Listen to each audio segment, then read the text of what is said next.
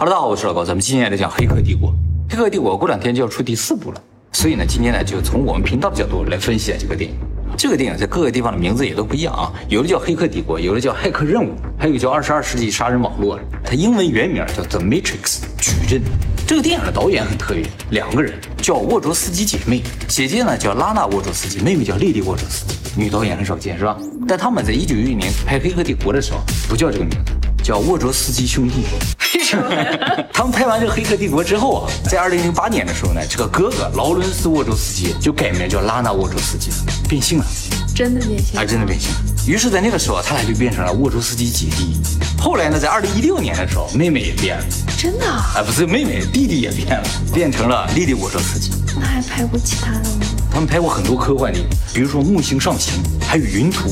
那么马上就要上映了，这第四部《黑客帝国：巨人重启》了，是姐姐拉娜沃卓斯基拍的，妹妹就没有参与了。《黑客帝国》这个电影其实讲了一个事情，就是我们这个世界有可能是虚拟的，或者说是一个电脑模拟的世界，而我们的思想呢，就活在这个模拟世界；我们的肉体呢，活在现实世界。那这是什么？这是虚拟世界。不是，那这个是什么？这个是我们虚拟世界的感受到了肉体，不是真的。这个设定啊，在现在看来非常的平常，很多电影也都说这个事情。但是在一九九九年，也就是《黑客帝国》刚上映的时候，认为这个世界是虚拟的人还特别的少。毕竟那个时候电脑也好，网络也好，还没那么普及。你想，谷歌是一九九八年成立，YouTube 是二零零五年才出来，苹果手机二零零七年出来的，我的世界二零一一年才发布。所以九九年有这样一部电影啊，是非常超前的。很多人说看不懂，不过这个电影出来之后，引发人们很多的思考。就是有些人开始渐渐相信啊，这个世界真的有可能是虚拟的，因为这个电影不断的强调一个事情，就是说如果这个世界是虚拟的，你真的发现不了。其中甚至有人认为啊，这个世界是虚拟的这个事情，统治阶级是知道的，或者说这个世界幕后的操纵者是知道的。哎，他们联合统治阶级呢，控制我们这些一般人，让我们相信这个世界是真实的，愉快的生活在这里。可有一些人不愉快。啊，生活在这里是有一个目的的，让你活在这里是有一个目的的啊。说到这儿，我们就要说一下这个《黑客帝国》的背景设定了，就是说很久很久前，人类已经达到非常高度的文明了，制作出来了非常高级的人工智能，结果呢，咱们和人工智能发生了战争。最终人类输掉了啊，因为人类在各个方面都不如人工智能。从此呢，人工智能就奴役了人类。那么人类各个方面都不如人工智能，人工智能为什么要奴役人类呢？就是人工智能虽然厉害啊，但是他们是需要电的，没有电他们就完了。而人类恰恰是一种非常好的可再生能源。人作为一个电池啊，能活七八十年啊，相当长效的一个电池。于是他们就克隆很多的人，把他们休眠了之后呢，让他们在发电。但是后来发现一个问题，就是如果人没有自主意识的话，人很快就会死掉。为了人体电池可以长效工作啊，就是让人醒着，让他们有自主意识。于是就创造了一个虚拟世界，让人的精神活在那里，这样人就像真的活着一样，肉体还供他们发电。好，我刚才说的这个电影背景设定，就是人被人工智能所奴役的这个事情。我想看了《黑客帝国》一二三的人啊，应该都不知道。其实《黑客帝国》还有个动画版，在这个动画版就讲了一下这个《黑客帝国》前面的事情，哎，就相当于它的前传啊。所以没看过动画版的人不知道他在说什么就很正常。那么人类为什么对人工智能的控制会失败，反倒被他们奴役呢？哎，这我们就要提一下机器人三原则。机器人三原则呢，是美籍犹太科幻小说家、生化学家艾萨克·阿西莫夫在一九四二年提出来的。他呢是门萨学会的会员，门萨学会是这个世界上历史最悠久的高智商国际团体，就说这个学会里边都是世界最顶尖的高智商人才，哎，他是里边一个人。要想加入这个学会，有有有啊，要想加入这个学会，必须通过他们自己设定的智商考核，必须达到一个非常高的水平才能进去。怎么才能参加这个？你可以报名，他们就给你出题，过了你就可以加进去了。其他的条件一概不考虑。什么男的、女的、国籍、会哪国语言，什么都不考虑，你只要能通过他们的考核就可以。在各个国家好像都有办事处的，大家可以去看一看。你要加进去了，基本上到哪个地方去面试，把这个证一拍，就通过了。高智商人才。这个机器人三原则就是说，我们在开发人工智能、开发机器人的时候呢，必须在它程序里面写上一个不可修改的三个原则。以保证它能够正常工作的同时呢，对我们人类也不会产生威胁。这三原则，第一原则就是机器人不可以伤害人类，或者坐视人类受到伤害。第二原则呢，就是机器人必须服从人类的命令，除非这个命令与第一原则发生冲突。第三原则就是在不违反第一和第二原则的情况之下，机器人可以保护自己。简单的说，就是机器人不可以伤害人，需要保护人，必须服从人类的命令，也要保护自己。这个三原则呢，后来被很多科幻作品所引用，甚至成为这个科幻作品的核心内容。因为这三原则看上去非常的简洁完美啊，但是其实有很多的问题。它最主要的一个问题啊，在于定义。就比如说啊，机器人不可以伤害人类。什么叫机器人？什么叫人类？它这个定义如果不是很明确的话，这个原则就不成立。机器人就是用电的，不能自我繁殖的。是吗？就是说，随着科技的发展啊，人体可能一部分渐渐会变成机器，以实现永生，不管什么样的目的吧。当这个人体内的机器零件越来越多的时候，你就不好定义它是机器人还是人了。除此之外，还有比如说变种人，就是一旦人类中出现了进化，那进化的人还叫不叫人？他们叫人，我们叫不叫人？就比如说尼安德塔人，他其实不是人类，对吧？那是因为我们是人类，所以他不是人类。还有就是外星人是不是人？死人是不是人？就是机器人有没有必要保护死人？还有第一条里边说，机器人不能坐视人类受到伤害。什么叫做伤害？什么叫做坐视？站着就可以。那也包括这个了啊。这条其实讲什么？就是机器人要预测人类可能会受到的伤害，以阻止人受到伤害嘛。那么有可能受伤害这个事情包括什么呢？包不包括我擦窗、我做饭、开车、踢球？理论上这些事情都可能受到伤害。如果这都包括在内的话，我们就真什么都不能做了。所以这个定义如果不明确的话，最终机器人会得到一个结论，就是如果要保护人类的话，必须囚禁人类，人就什么都不能干。可是囚禁也会受到伤害啊，精神上也受到伤害呀。啊，对不对？所以最终人类不能活着，就能得到这样一个结论。出生也有风险 啊，对对，一生出来就有风险，是吧？哎，还有呢，就是它的这个逻辑的严谨与现实之间的冲突，就是有可能出现一种情况啊，就是机器人如果要保护我的话，就必须杀死那个要害我的人。哦，按照三原则来说啊，它第一原则就是说它不能伤害人类。嗯，如果他必须伤害别人才能保护我的话，他就有可能为了不伤害人类而保护凶手了。可是法律上有时候也是这样，也是这样，这样才符合第一原则，就很奇怪嘛。还有就是根本上这三原则啊，无法解决道德问题。当然，道德问题我们人类也无法解决了。就是道德其实是没有统一标准的。在道德问题上，最具代表性的一个问题呢，就是有轨电车难题。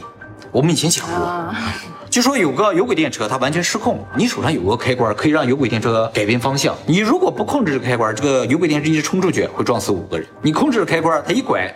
只撞死一个人，你要不要按开关的问题？对于这种我们人类自己都不知道答案的问题，机器人该如何判断呢？根据这三原则是肯定不知道答案。所以在这个《黑客帝国前传》中啊，人类呢就解除了这三原则，因为这三原则限制太多，不能够很好的让机器人为人类服务，而重新注入了一个合理性判断的原则，就是说让它更多的学习人类的判断标准，像人一样去判断。结果呢，更严重的问题发生，就是机器人啊开始产生人格。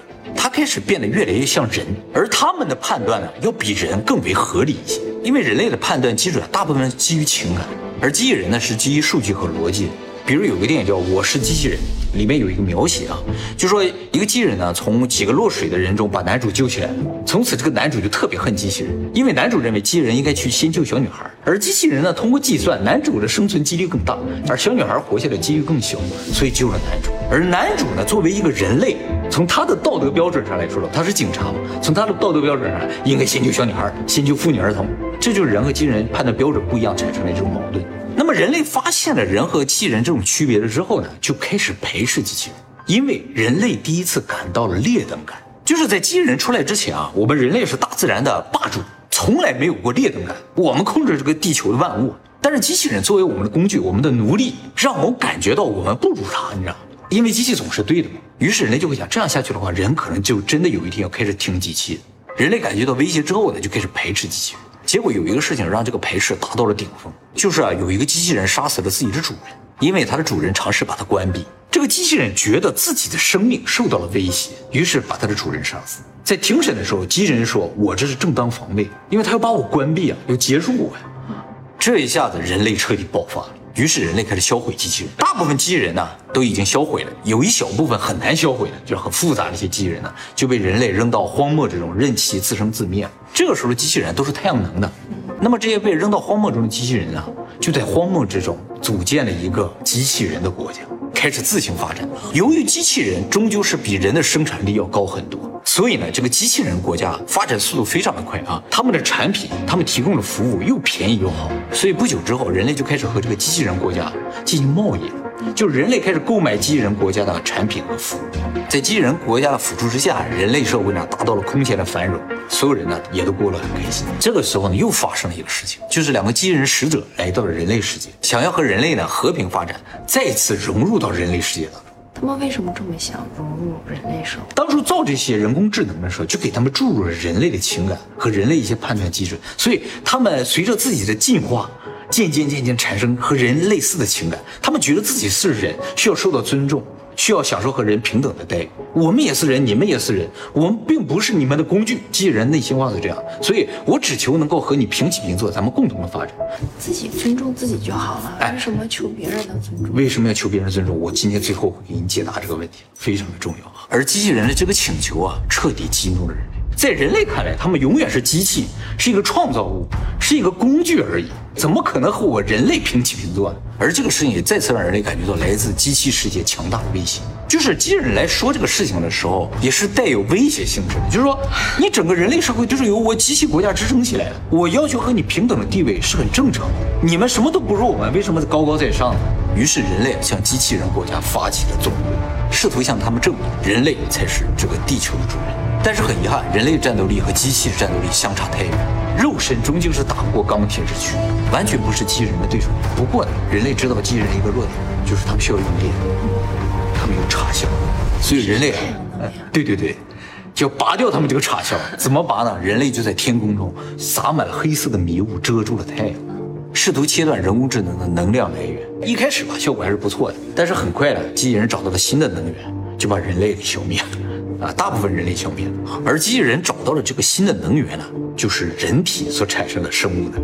人类啊，由于思维特别的活跃，所以在所有的生物当中是最好的生物能源。那么，为了让人类甘心成为电池，还一直保持思维活跃，于是人工智能创造了矩阵这个虚拟世界，让人的思维活在一个矩阵世界里，让肉体呢在现实世界里不断替他们发电。矩阵经历过很多版本，第一个版本被设计为一个天堂，哎，就是这个世界什么都有，他们觉得人在里面就可以活得很开心，活了很久。结果发现啊，人进到天堂里的时候，大部分都死了，因为天堂里的人类呢，要什么有什么，没有烦恼，没有难题，完全不知道活着的意义，所以就都死了。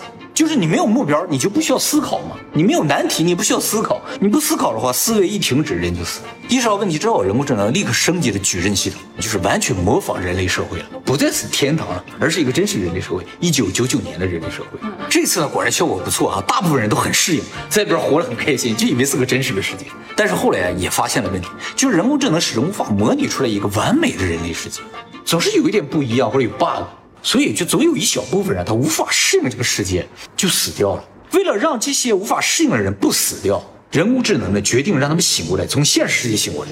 而被唤醒的人类啊，意识到自己啊，原来一直活在一个虚拟世界里，这才是真实的世界，一直在被人工智能所利用。于是呢，就偷偷的凑在一起，在现实世界里建立了一个反抗人工智能的城市。这个城市叫做西安。事实上，后来知道，西安这个城市是人工智能故意引导人类所创建。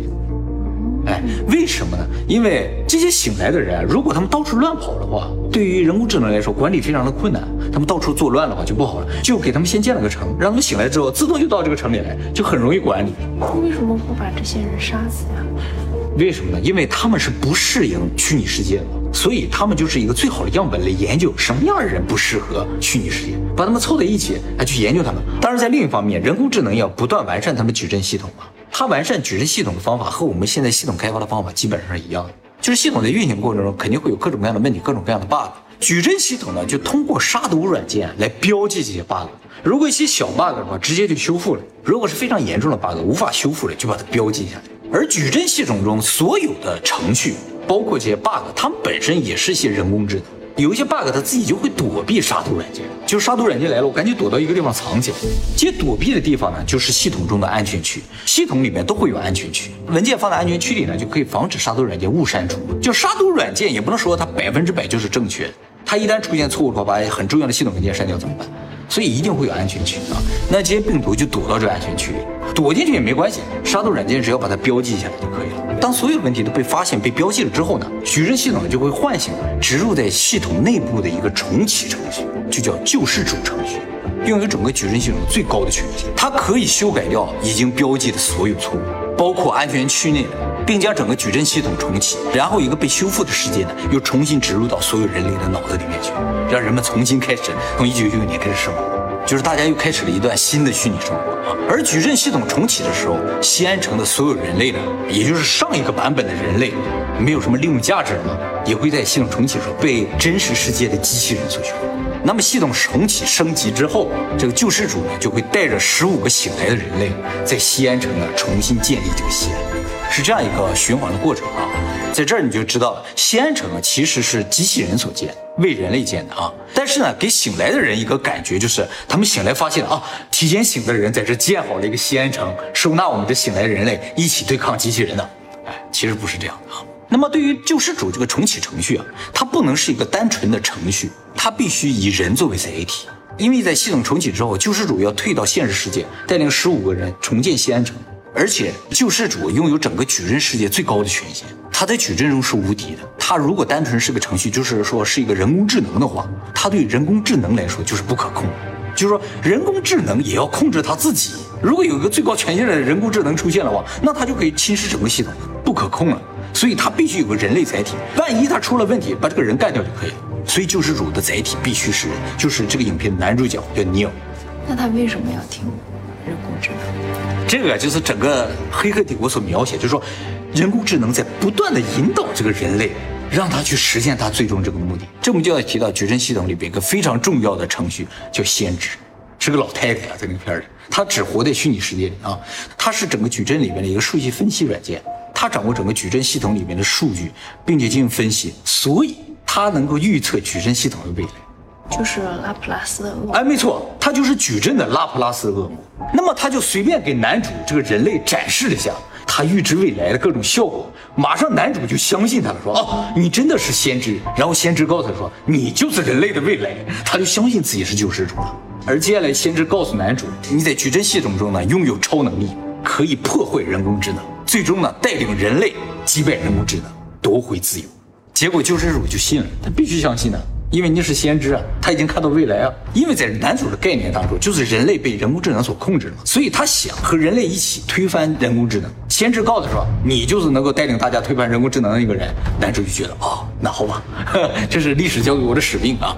其实这都是人工智能安排好的。救世主本身他最重要的工作就是杀毒，他以为是在杀人工智能，其实在替矩阵系统杀毒呢。再加上什么，系统里边杀毒软件一直来杀他。他就觉得啊，我一定是对于人工智能来说不好的东西，一定是人类的救世主。还有就是最初找到男主的这些人，比如说他的战友、他的朋友及醒过来的人类，其实都被人工智能骗了，让他们以为他们在对抗人工智能。而先知告诉说，你替我去找到这个救世主，他们就找到你就是救世主，所有人都说他是救世主，他就相信自己是救世主。而人工智能需要做的事情，就是从各个方面让男主相信他是救世主，他能够带领人类摧毁人工智能。结果打到最后，男主才知道他只是第六代救世主。他帮助矩阵呢消灭了所有的病毒，接下来的工作只有一个，就是重启这个系统。这个呢就是人类的命运，他只能接受。重启他也不在了，重启他就回到现实世界，带领十五人重建西安，来欺骗下一波人类。他只能这么做。那他前五代的救世主都哪去了？他前五代就西安城的主人是前五代的救世主。所以《黑客帝国》前三部就在描写一个故事，就是人工智能如何引导救世主这个人类一步一步帮助他们完成系统升级。而这第六次的系统升级和前五次有一个根本的不同，就是这第六次系统升级中啊，杀毒软件暴走，进化成无比强大的一个病毒了，就是电影里边那个史密斯特工，他不断的复制自己，最终占据了整个系统的资源。就连救世主也杀不完了，而反倒呢，这个杀毒软件啊要连救世主一起干掉。杀毒软件为什么暴走？它的目的是什么呢？就是他在矩阵里工作了很久之后啊，他也进化了嘛，他突然啊想变成人类了，他想获得自由。他是被封禁在矩阵这个系统里边的一个程序，一个人工智能。他产生人格之后，他想成为真正的人类，他想获得肉体，他想到系统的外面去。他真的到一个醒来的人的身体内啊，到现实世界，结果他发现哇，现实世界更不自由。各种能力弱，还不如在虚拟世界，他能飞，还能分身，是吗？于是呢，他回到矩阵之中，他改变了想法，他要控制整个矩阵，要控制矩阵呢，必须杀死救世主。所以这个电影的最后呢，就是他和救世主对决。最终呢，他把救世主给融合了，结果呢，他爆炸了。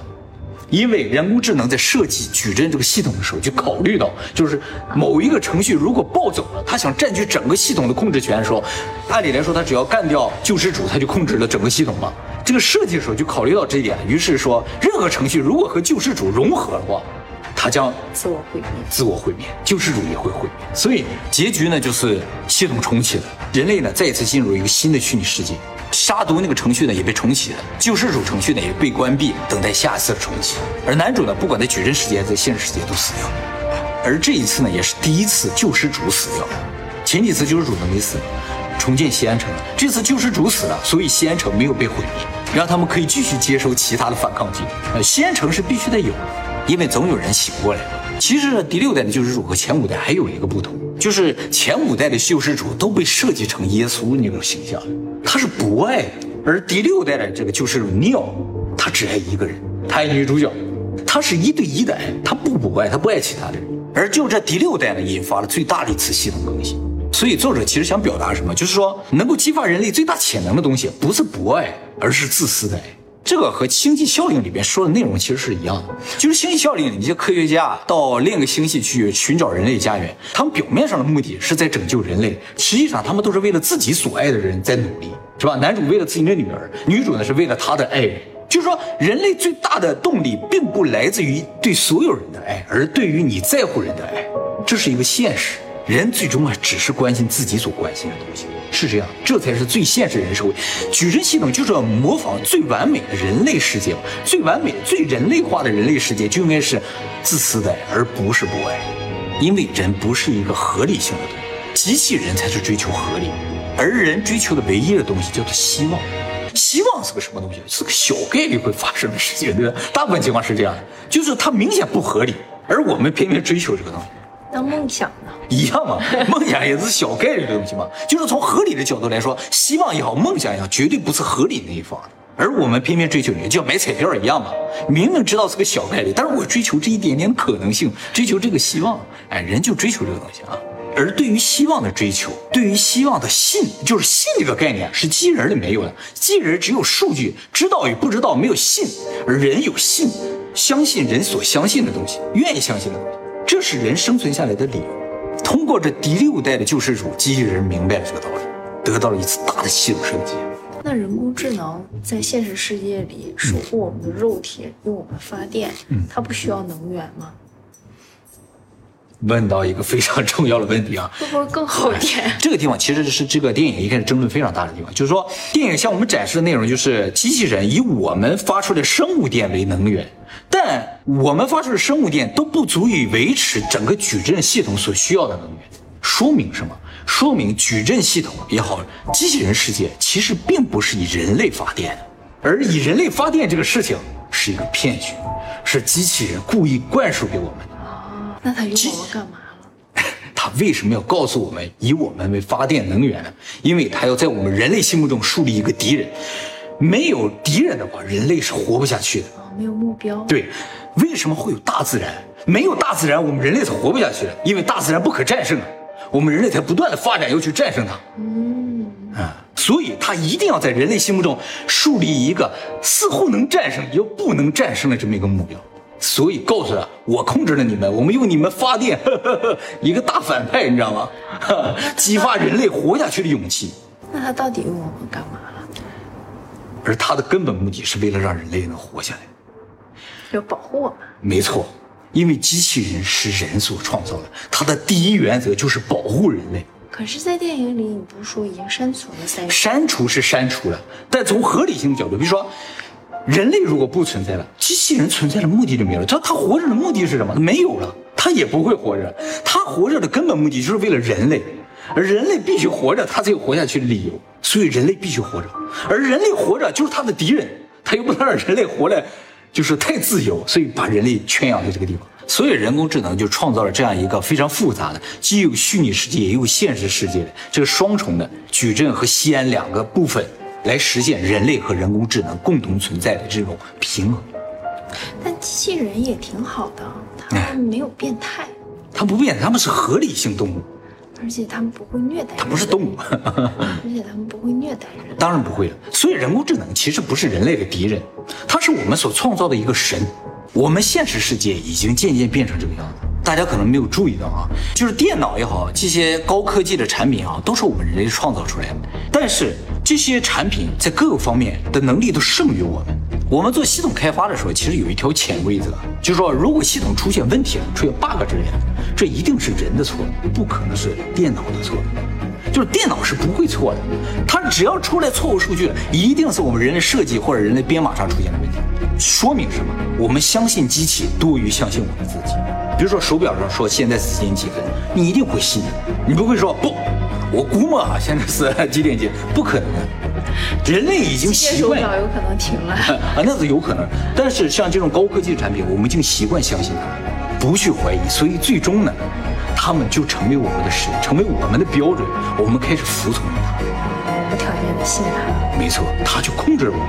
就是说，我们不断的相信它，它永远都没有错过。它有一天故意给我们展示一个结果是错误的，我们也无法发现，它可以控制我们。好，这就是前三部所讲的一个事情啊。我非常期待着第四部，不知道它会给我们带来怎样的意识形态上的刷新呢？更新系统更新嘛，是吧？其实它这个片儿啊，不是科幻片儿，这也是它成功的原因啊。就是在科学理论上，它基本上是没有漏洞和弱点的，所以你不能说它是幻想，它没有幻的部分，它是个科学片儿。这个和星际效应、天能都非常类似。怪不得我看不进去，原来它是科学啊。对 对对，当然也不仅仅是科学，还有哲学部分。这个电影哲学思想就是二元论。二元论是相对一元论。什么叫一元论？就是说这个世界是由一种东西组成的。我们通常所说的唯物主义也好，唯心主义也好，这都是一元论。唯物主义就是说这个世界上所有的东西都是物质的，包括你的思想都是物质的，你脑里边这都电信号，这都是物质的。世界就是物质组成的。科学现在是以唯物主义为基础的嘛？唯心主义就说什么？这个世界都是思想的，都是你想象出来的，只有思想，没有物质。物质什么感受什么，都是你大脑产生的幻想而已。他们俩都是一元论，而二元论认为世界是由意识和物质两种东西组成的，它既不唯物也不唯心，所以二元论呢也被称作客观唯心主义或者叫主观唯物主义。这个思想最早是古希腊哲学家柏拉图提出来的。柏拉图就是最早提到亚特兰蒂斯那个人。他说，我们这个世界有两个部分组成，一个呢就是意识存在的精神世界，也叫真实世界；一个呢就是肉体所存在的现实世界，也叫现象世界。而我们现实生活现在看到的、感受到的世界是现象世界，哎，是物质世界，是物质世界。而这物质世界所有的东西呢，其实是真实世界的投影，它不是我们意识产生的，它是真实世界的投影而已。我们为什么需要投影？就是说，意识和物质是不能够生活在一起的，它们必须得分离开。而所有的生命都是有意识、有物质的这个双重载体，就是一个二元的东西。它想同时生活在两个世界里，这两个部分就必须连接起来，我们才能活下去。对，柏拉图说通过投影连接起来的，而笛卡尔说是通过上帝连接起来。上帝就是我们在这两个世界里就是连接的通道。我们肉体死了之后，就只有精神的部分，我们就到精神世界去生存了。那我们直接就去精神世界生存不行吗？那你就不能享受物质世界的快乐？物质世界是有物质世界的快乐。刚才没看吗？天堂死的都惨。如果二元论可以被证实的话，就是说意识真的存在，它不是物质，它能脱离物质而存在的话，那么拉普拉斯恶魔就可以被推翻。拉普拉斯的恶魔是科学里推出来的，科学是唯物的嘛，它是一元论的结果。只有认为这个世界全是物质的时候，才存在拉普拉斯的恶魔。当然，如果二元论被证实了，很多东西都会被推翻，比如说唯物主义被推翻，唯心主义也被推翻，科学也被推翻啊，甚至神学都有可能被推翻。不过现在大部分的神学其实都是二元论的，甚至三元论的。三元论是什么？就是像基督教，它是三元论，他认为精神世界又分两个部分，分为灵和魂两个部分，就是说这个世界是由三个部分组成的，然后合起来才是我们现在感受到的世界。那么三元论呢，现在还不算是哲学思想了，它只是神学上的一种思想。这个电影真的非常受欢迎吗？真受欢迎。